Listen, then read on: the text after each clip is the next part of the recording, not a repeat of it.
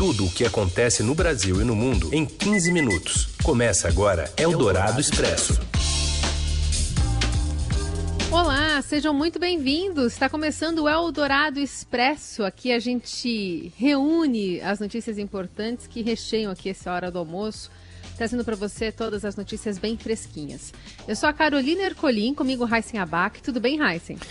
Tudo bem, Carol. Boa tarde para você. Boa tarde para quem nos acompanha pelo FM 107,3 da Eldorado, também no novo aplicativo da Eldorado, no nosso site, aí o pessoal que está ao vivo, ou para quem está no podcast em qualquer horário. E a gente segue com os destaques desta quinta, dia 16 de dezembro. Anvisa libera a vacina anti-Covid da Pfizer para crianças de 5 a 11 anos, com um terço da dose e intervalo de 21 dias entre as duas aplicações. André Mendonça toma posse hoje como ministro do Supremo e o presidente Bolsonaro faz manobras também para ter aliados no STJ. E ainda o pessimismo do Banco Central com a economia em 2022 e a saída de Geraldo Alckmin depois de 33 anos no Ninho Tucano. Eldorado Expresso. Tudo o que acontece no Brasil e no mundo em 15 minutos. A Anvisa autorizou a aplicação da vacina da Pfizer contra a Covid-19 em crianças de 5 a 11 anos nesta quinta. A formulação da dose pediátrica equivale a um terço da usada em pessoas com mais de 12 anos. O gerente-geral de medicamentos da Agência Nacional de Vigilância Sanitária, Gustavo Mendes, anunciou que uma edição extra do Diário Oficial da União será publicada nesta quinta, autorizando a ampliação do uso do imunizante em crianças a totalidade de evidências que foram apresentadas, tanto pela empresa, com base nos estudos que foram avaliados por nós, quanto também as informações de monitoramento que foram propostas, é que embasou a decisão da área técnica de conceder a publicação da ampliação da vacina da Pfizer para a população pediátrica. Essa publicação é feita por meio de uma resolução em Diário Oficial da União, que será publicado em do extra ainda hoje, e a partir disso, por ser uma vacina registrada, a ampliação, assim que essas doses estiverem disponíveis, poderá ser utilizada. Serão administradas duas doses com intervalo de 21 dias cada uma, com 10 microgramas para pessoas nessa faixa etária. Com a composição é distinta aí da dos adultos, os frascos do imunizante serão de cor laranja e será necessário treinar profissionais de saúde para evitar eventuais erros. Além dos dados submetidos pela empresa, que atestaram a segurança de eficácia de 90% no público, a agência levou em conta a administração do imunizante em maiores de 5 anos pelo mundo. Estados Unidos, França, Reino Unido, Alemanha, Espanha, Coreia, Austrália e Holanda já imunizaram a população pediátrica com a vacina da Pfizer. E após essa autorização, também o Instituto Butantan faz um novo pedido para uso da Coronavac em crianças e jovens de 3 a 17 anos. E agora a Anvisa tem até 30 dias para tomar a decisão. Essa é a segunda vez que o parceiro do laboratório chinês Sinovac pede a aplicação do imunizante nesta faixa etária. A primeira requisição, feita em julho, foi negada pela limitação de dados dos estudos. A decisão será baseada em pesquisas que atestem a segurança e eficácia da vacina contra a Covid-19, estudos que podem ser feitos no Brasil ou em outros países. O governador de São Paulo, João Dória, declarou em nota esperar que a agência tome uma decisão ainda neste mês. Na semana passada, Dória anunciou ter reservado um estoque de 12 milhões de doses da Coronavac para vacinar os mais novos. A meta do governo paulista é iniciar a aplicação do imunizante em menores de 18 anos logo que o órgão comunique a aprovação. E o secretário de Saúde de São Paulo afirma que a aplicação das doses da Pfizer, ainda que aprovada pela Anvisa, deve demorar semanas para chegar aos braços das crianças do país. Em entrevista à Rádio Eldorado, Jean Goristain explica que a dosagem para esse público é menor, será menor do que a utilizada para maiores de 12 anos, e o Estado ainda não tem essas doses ajustadas. A vacina é a mesma, mas a, a apresentação para a vacinação é diferente. Então, talvez precisamos um pouquinho mais de tempo até para a própria fabricante estar fornecendo para o Ministério e ele fazer a sua operação logística de forma adequada. Então, eu acredito que nós ainda teremos que aguardar um pouquinho mais, talvez algumas semanas, para estar definitivamente disponível nos postos de saúde. Além da circulação da variante do coronavírus Omicron, São Paulo convive com surtos de gripe chamados pelo secretário de pontos. Segundo Jean Gorenstein, a cepa Darwin da influenza não é a única causa que tem provocado filas em hospitais e prontos-socorros na capital houve o registro do aumento de síndromes respiratórias e quadros virais, como o do vírus do resfriado comum. De acordo com o infectologista, o quadro se dá pelo abandono de máscaras, aglomerações e buracos na cobertura vacinal da gripe no estado, que imunizou 78% dos idosos. A meta era alcançar pelo menos 90% da faixa etária. Nós temos alguns pontos em que a, a, o número de casos do, da gripe acabou acontecendo. É, são pontos especialmente localizados no município de São Paulo. Nós não ainda recebemos notificações de outros casos em outros municípios, fato pelo qual não nos exige neste momento a realização de nenhuma estratégia de bloqueio vacinal.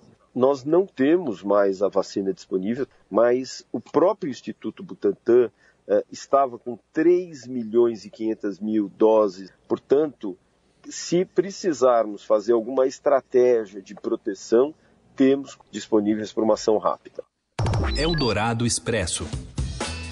O ex-advogado-geral da União, André Mendonça, toma posse hoje como ministro do STF, com celebração religiosa depois do rito. Mais informações vêm de Brasília agora com Wesley Galzo. Depois de travar uma guerra nos bastidores para ter sua indicação aprovada no Senado, André Mendonça assume nesta quinta-feira a vaga de 11º ministro do Supremo Tribunal Federal, sob a alcunha de terrivelmente evangélico, termo utilizado pelo presidente Jair Bolsonaro. O presidente, inclusive, estará na posse de Mendonça no Supremo depois de ter encaminhado à corte um teste PCR negativo, que é uma das modalidades permitidas para acessar a corte. A outra opção seria ter enviado o comprovante de vacinação com as duas doses. Depois da cerimônia, a Convenção Nacional das Assembleias de Deus Ministério Madureira prepara um culto de ação de graças para Mendonça em Brasília. O evento contará com a presença de Bolsonaro e da primeira-dama Michele. E tendo implantado Mendonça no Supremo, agora o presidente Jair Bolsonaro tenta ampliar a influência em outros tribunais. De Brasília, Felipe Frazão traz os detalhes. Oi, Felipe. Olá, Carol. Olá, Raíssen. Boa tarde a vocês, aos ouvintes da Eldorado. O presidente Jair Bolsonaro está tentando ampliar sua influência nos tribunais, no poder judiciário. Ele, depois de emplacar o ministro terrivelmente evangélico, André Mendonça, que toma posse hoje no Supremo Tribunal Federal, voltou suas atenções para o Superior Tribunal de Justiça. A ideia do presidente é ocupar esses nichos de poder com nomes alinhados às suas bandeiras. Ele já disse que pretende indicar para o STJ desembargadores que virarão ministros do STJ, mas que sejam alinhados com o que pensa o seu eleitor. São quatro ministros que estão mais cotados, embora na disputa sejam 16 nomes. Esses 16 nomes passarão por uma votação em fevereiro do ano que vem no plenário do STJ e os atuais ministros da corte vão indicar uma lista prévia e a partir dela o presidente Jair Bolsonaro vai indicar dois novos ministros para o STJ. Na última terça-feira, o presidente também tentou influenciar a escolha do novo ministro do TCU, mas acabou derrotado para a gente registrar. Bolsonaro perdeu os dois candidatos mais alinhados ao palácio. Foram derrotados. O novo ministro será o senador Antônio Anastasia. Eldorado Expresso. O Banco Central reduziu a sua estimativa para o crescimento do PIB de 2022 de 2,1% para 1%. O relatório de dezembro também atualizou as projeções para o PIB de 2021. A expectativa para o crescimento da economia este ano passou de alta de 4,7% para 4,4%. No último relatório Focus, os economistas consultados semanalmente pelo BC projetaram alta de 4,65% no PIB de 2021 e de 0,5% no PIB de 2022. O relatório divulgado hoje indica que o Índice Nacional de Preços ao Consumidor Amplo, IPCA, que é a inflação oficial, é, vai ser de 10,2% para este ano e 4,7% no próximo, e 3,2% em 2023. Para o ano de 2022, a meta de inflação é de 3,5%, com a margem de 1,5 ponto para cima ou para baixo. No último relatório Focus, os economistas consultados semanalmente pelo Banco Central projetaram alta de 10,05% no IPCA de 2021, 5,02% em 22, eles são bem precisos, e de 3,46% em 2023, além de 3,09% em 2024. Eldorado Expresso. Após 33 anos no PSDB, com direito a duas candidaturas presidenciais a mais longa permanência no Palácio dos Bandeirantes, Geraldo Alckmin se desfiliou do partido ontem. Oficialmente, Alckmin estuda propostas do PSB, do PSD e do Solidariedade, mas a sua saída do PSDB foi selada após uma reunião na terça-feira com a cúpula do PSB. O próximo partido dependerá da possível chapa a ser firmada entre o ex-presidente Lula e Alckmin como vice na disputa pela presidência. Também ontem, Lula ainda prestou solidariedade nas redes ao ex-ministro Ciro Gomes, alvo de busca e apreensão pela Polícia Federal em uma operação que investiga um suposto esquema de corrupção envolvendo as obras da Arena Castelão, no Ceará, que passou por reforma para a Copa de 2014. Os dois são pré-candidatos à presidência em 2022 e vinham se estranhando. Eldorado Expresso. A empresária Leila Pereira, nova presidente do Palmeiras, concedeu uma coletiva como presidente já empossada e anunciou nesta quinta-feira a permanência do técnico português Abel Ferreira. Ela disse que ele tem contrato pelo menos até dezembro de 2022 e que pode ser prorrogado por mais um ano. A gente fala também da tríplice coroa do futebol brasileiro, que é mineira. Fala, Robson Morelli. Olá, amigos. Hoje eu quero falar dessa conquista, claro, do Atlético Mineiro, mais uma competição na temporada. A Tríplice Coroa, tão sonhada Tríplice Coroa, ganhou o Campeonato Estadual, ganhou o Campeonato Brasileiro depois de 50 anos e agora fecha a temporada 2021 com o título da Copa do Brasil. Muito importante, muito importante. É um campeonato que paga bem, tem boa premiação quase 60 milhões de prêmio ao campeão.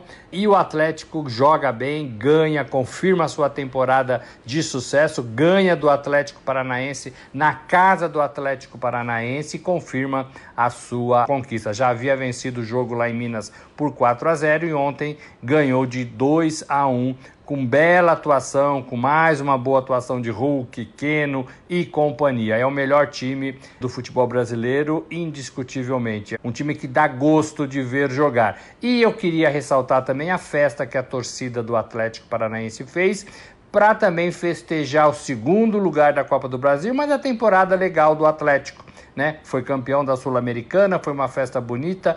Dentro de campo era inferior ao Atlético Mineiro e a torcida entendeu isso. O único sinão, e a gente tem que puxar a orelha aqui, foi a pedra, né? Pedras, latas, garrafas atiradas no ônibus do Atlético Mineiro quando ele estava chegando ao estádio, ao bonito estádio do Atlético Paranaense. Não pode, né? Isso não deve, não faz parte do futebol. Um vidro do ônibus foi estilhaçado, não feriu nenhum jogador, mas poderia ter acontecido alguma coisa mais preocupante. Então, bacana, Atlético Mineiro fecha a temporada 2021 festejando aí mais uma taça na sua história. Que ano, hein? Que ano para esse Atlético Mineiro. É isso, gente. Falei, um abraço a todos. Valeu. Eldorado Expresso. Um projeto dá aulas de canto e teatro em sala do Museu do Amanhã, no Rio, para pessoas em situação de rua e vulnerabilidade. Tem mais informações com o repórter André Borges. Tudo bem, André? Boa tarde, Carol, Heisen e ouvintes da Rádio Dourado. Vamos falar sobre um projeto bacana que está acontecendo no Rio de Janeiro. Bom, o Rio, como qualquer outra cidade grande do país, tem um número enorme de pessoas que vivem em situação de extrema vulnerabilidade, em situação de rua. Um projeto no Rio formou um coral.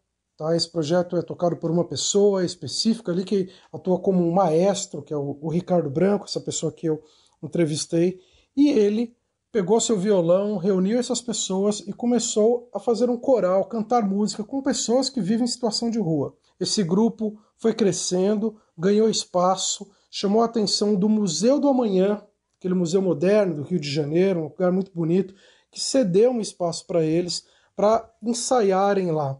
Resultado: essa população de rua que não tinha acesso a muitos lugares tem feito shows, no próprio Museu da Manhã, cantou também ali no Cristo Redentor. É um projeto muito bacana, inspirado em uma ideia que veio da Inglaterra, de uma organização chamada People's Palace Project. Muito bacana o trabalho deles, um trabalho inspirador aí que de repente pode se multiplicar né? e ganhar outras cidades do país. Essa população que nunca tem acesso a nada, reunida, está encontrando forças ali para de repente procurar um emprego, voltar para casa. Tem história até de gente que se conheceu no grupo, casou e mudou de vida. Um exemplo bacana e muito inspirador. Boa tarde para você, Carol, Heisen e ouvintes da Rádio Dourado. Eldorado Expresso.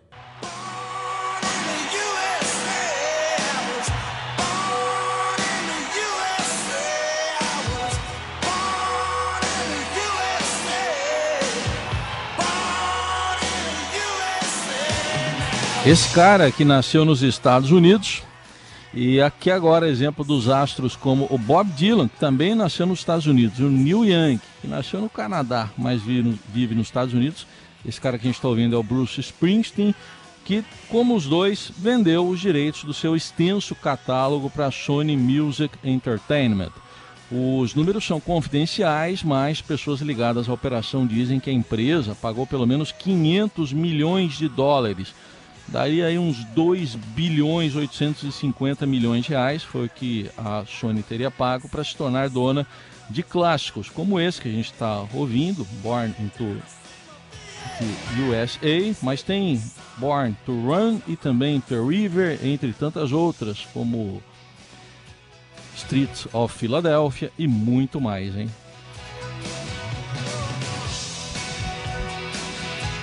E a gente fica por aqui neste Eldorado Expresso, ouvindo Bruce Springsteen e convidando você para amanhã estar tá de volta nesse mesmo horário ou nas plataformas digitais. Valeu, Heisen. Valeu, Carol. Gente, obrigado pela companhia. Boa quinta. Até amanhã. Você ouviu Eldorado Expresso tudo o que acontece no Brasil e no mundo em 15 minutos.